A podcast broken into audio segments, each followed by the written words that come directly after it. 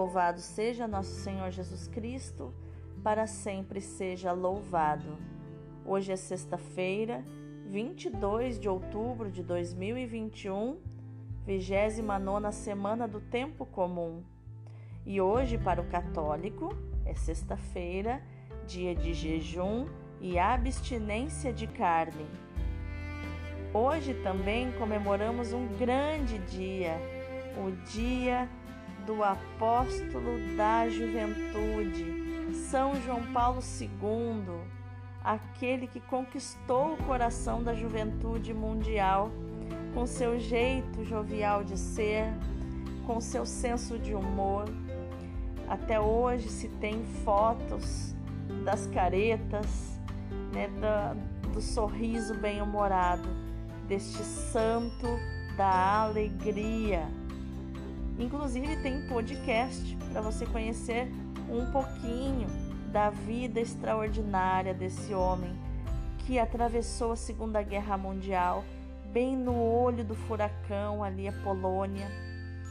É, também atravessou os horrores do comunismo e nunca os seus inimigos acharam nenhuma palavra que pudesse comprometer João Paulo II. Ele soube exercer a sua liderança com inteligência emocional, sem se deixar levar pela raiva ou pelo ódio, e conseguiu se posicionar. Por fim, a Segunda Guerra, o nazismo acabou, o comunismo também é, saiu daquela região, é, foi, foi aniquilado e a igreja permanece de pé, como Jesus prometeu. Que as portas do inferno jamais iriam prevalecer. São João Paulo II, rogai por nós. E a leitura de hoje é da carta de São Paulo aos Romanos, capítulo 7, versículos do 18 ao 25. Irmãos, Estou ciente de que o bem não habita em mim, isto é, na minha carne, pois eu tenho capacidade de querer o bem, mas não de realizá-lo. Com efeito, não faço o bem que quero, mas faço o mal que não quero. Ora, se faço aquilo que não quero, então já não sou eu que estou agindo, mas o pecado que habita em mim. Portanto, descubro em mim esta lei. Quando quero fazer o bem, é o mal que se me apresenta. Como homem interior, ponho toda a minha satisfação na lei de Deus, mas sinto em meus membros outra lei, que luta contra a lei da minha razão e me aprisiona na lei do pecado, essa lei que está em meus membros. Infeliz que eu sou! Quem me libertará deste corpo de morte? Graças sejam dadas a Deus por Jesus Cristo, nosso Senhor. Palavra do Senhor, graças a Deus. O salmo responsorial é o 118. Dai-me bom senso, retidão, sabedoria, pois tenho fé nos vossos santos mandamentos. Porque sois bom e realizais somente o bem, ensinai-me a fazer vossa vontade. Vosso amor seja um consolo para mim, conforme a vosso servo prometestes. Venha a mim o vosso amor e viverei porque tenho em vossa lei o meu prazer. Eu jamais esquecerei vossos preceitos, por meio deles conservais a minha vida. Vinde salvar-me, ó Senhor, eu vos pertenço, porque sempre procurei vossa vontade. Ensinai-me a fazer vossa vontade. O evangelho de hoje é Lucas capítulo 12, versículos do 54 ao 59. Naquele tempo, Jesus dizia às multidões: Quando vedes uma nuvem vinda do ocidente, logo dizeis que vem chuva, e assim acontece. Quando sentis soprar o vento do sul, logo dizeis que vai fazer calor, e assim acontece. Hipócritas, vós sabeis interpretar o aspecto da terra e do céu. Como é que não sabeis interpretar o tempo presente? Por que não julgais por vós mesmos o que é justo? Quando, pois, tu vais com o teu adversário apresentar-te diante do magistrado, procura resolver o caso com ele enquanto estás a caminho.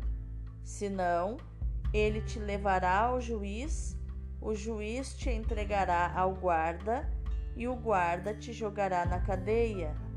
Eu te digo: daí tu não sairás enquanto não pagardes o último centavo. Palavra da salvação, glória a vós, Senhor.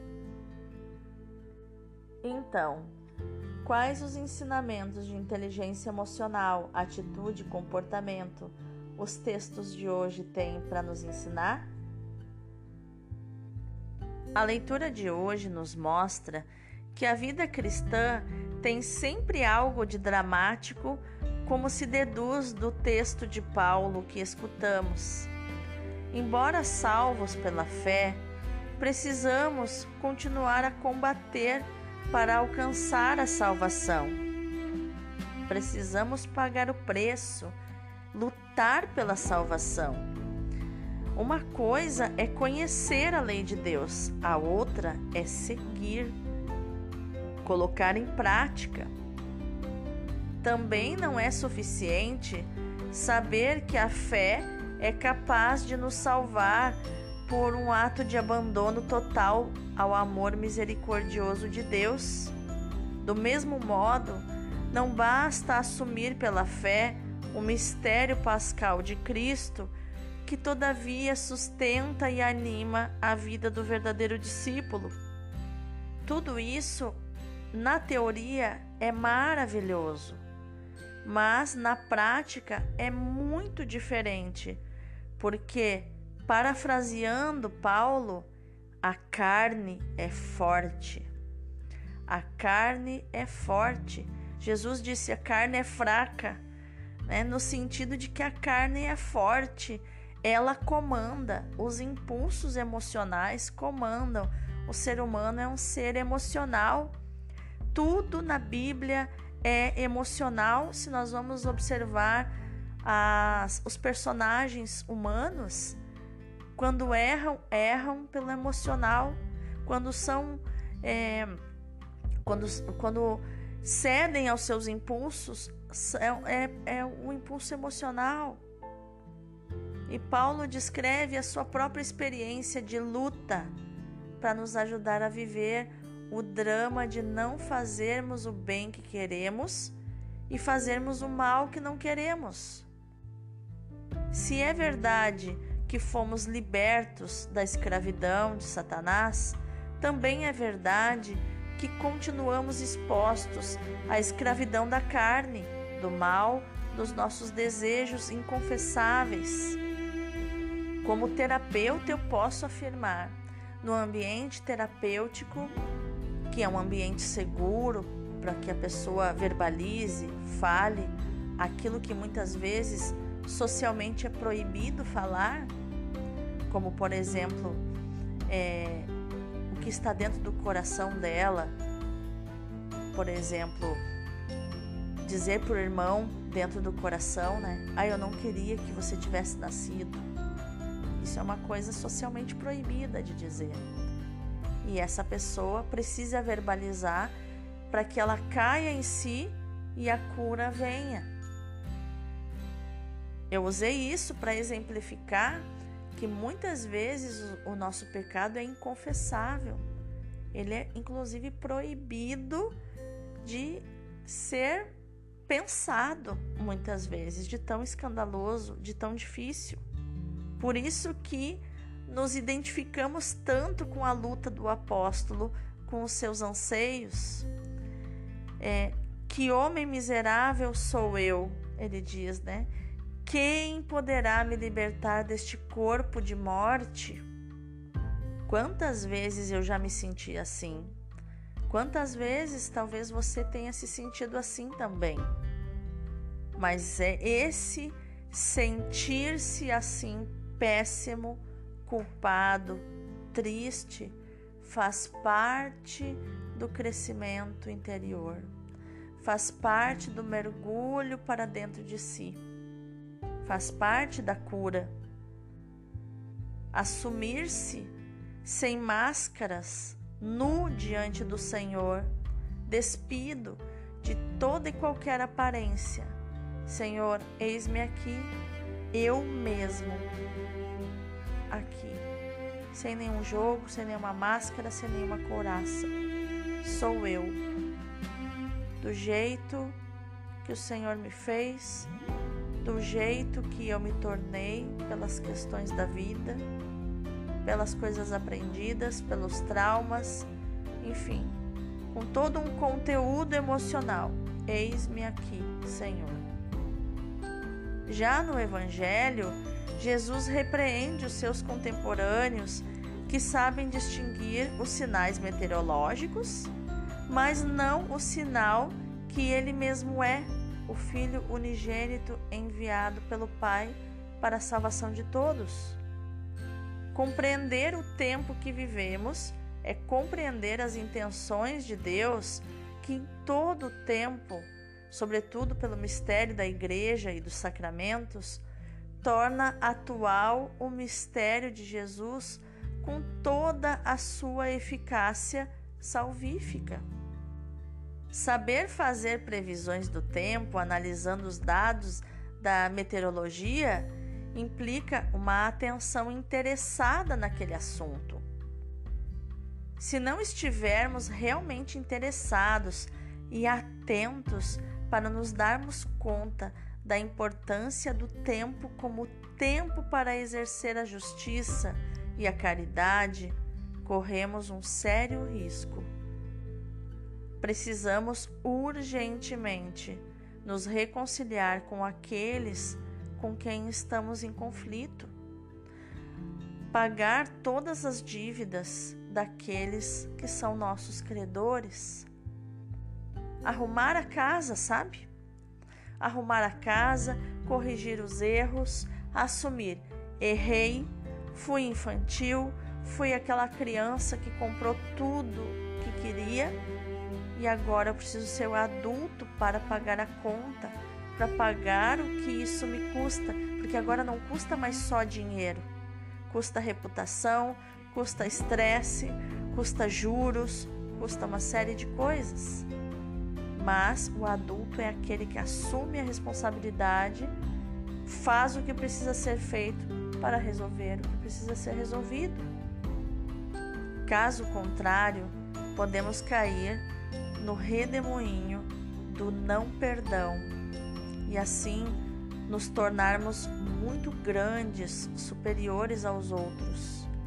Porque o orgulho faz com que seja muito difícil pedir perdão e perdoar. É chorar o abandono que doeu, é chorar o trauma, sentir tudo isso para poder aí, depois de sentir, adotar uma postura humilde e sem se engrandecer, sem se colocar como superior, que diz: Ah, eu te perdoo porque eu sou mais. Não. Colocar-se em postura humilde daquele que serve e diz: Eu te perdoo porque você necessita do meu perdão. Isso que você me fez de mal pertence a você, não diz respeito a mim, diz respeito a você e eu deixo isso com você. É como se Jesus apontasse o sinal do tempo por excelência, que é Ele mesmo o sinal do tempo. Ele mesmo como sinal de salvação, mas só para quem se compromete a viver como reconciliado, ou seja, na paz, na justiça e na bondade.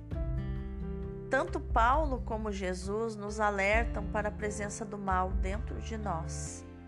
Jesus nos chama de hipócritas. Ele odeia a hipocrisia.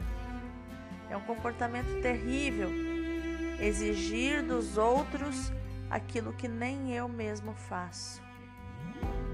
Paulo fala de modo incisivo e dramático do mal com que continua a debater-se dentro de si mesmo.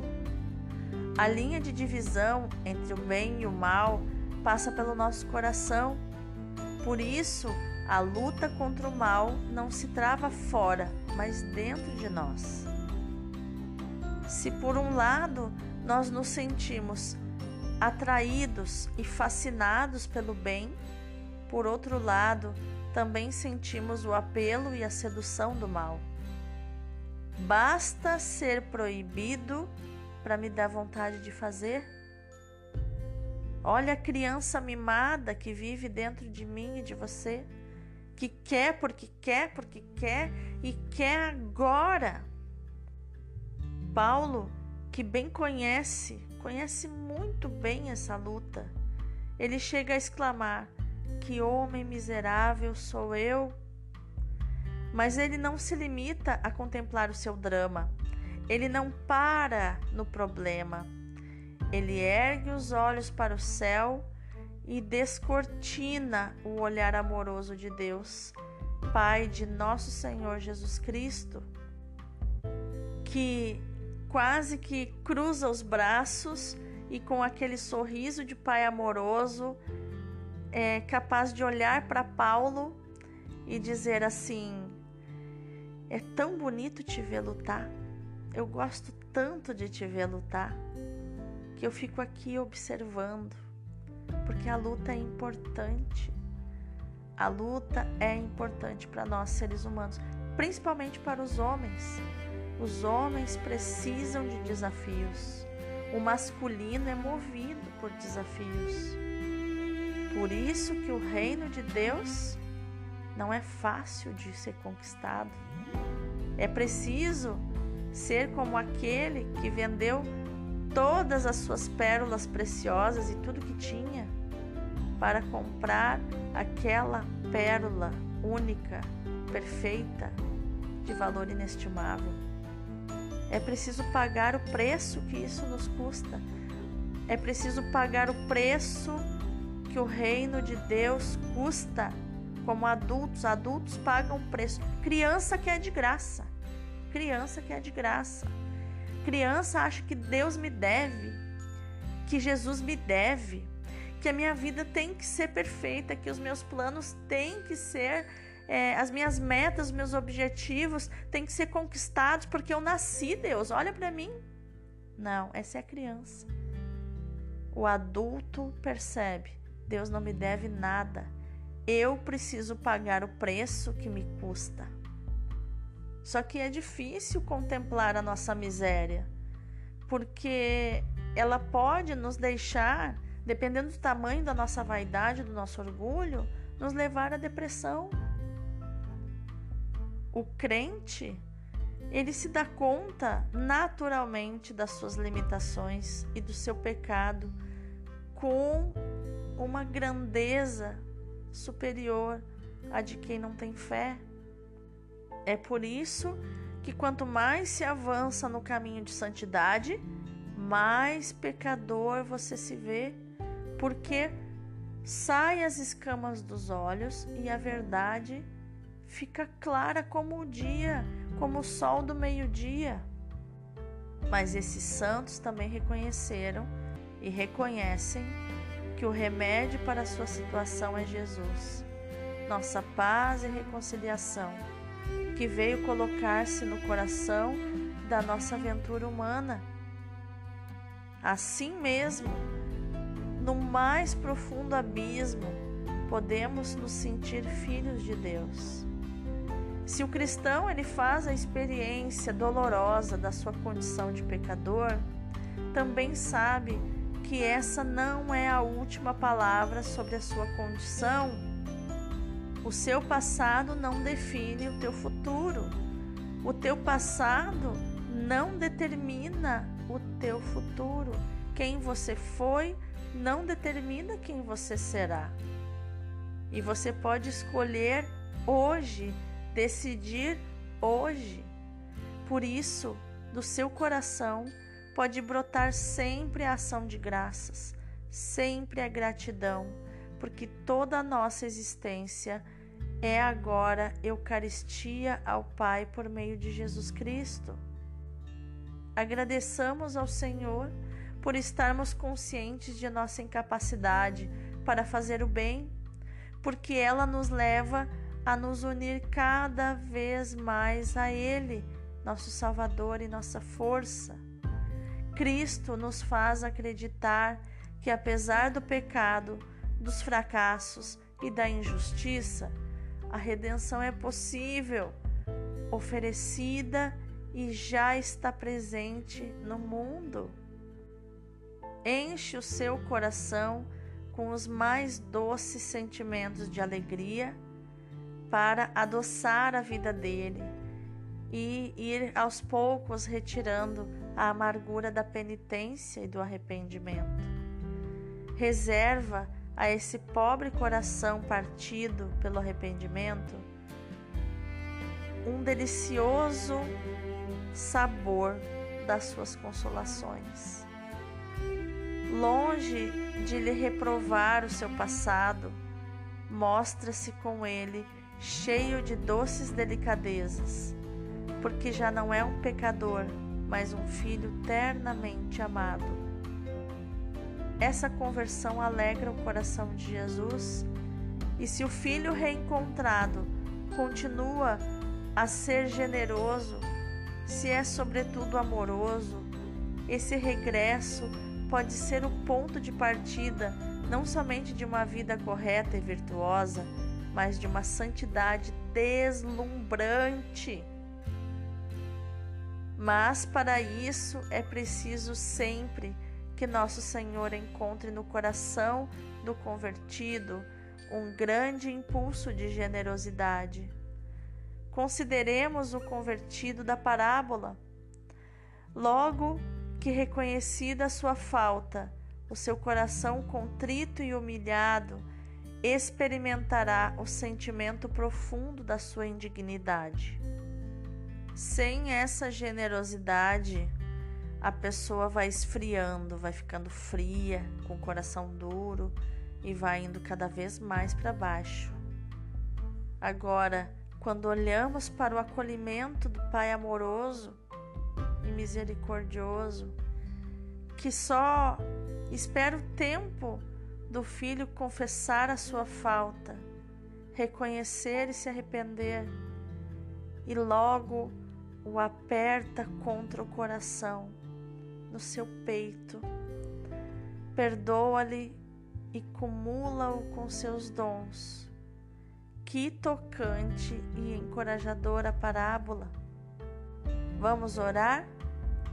Pai misericordioso, recebe em sacrifício o nosso coração limitado e fraco, o nosso coração dilacerado na luta contra o mal, o nosso coração pecador.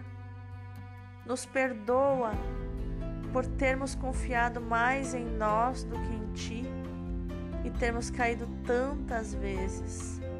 Nos ajuda, Pai a que pela penitência e pela caridade nos afastemos do caminho do mal, andemos nos teus caminhos, sejamos livres do pecado e te façamos um sacrifício de louvor do nosso coração contrito e penitente.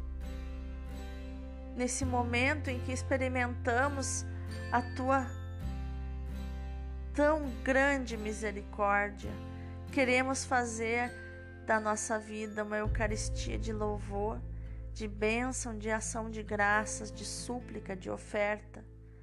Aceita a nossa disponibilidade, o nosso zelo para colaborarmos no regresso de todos os teus filhos pródigos. Amém.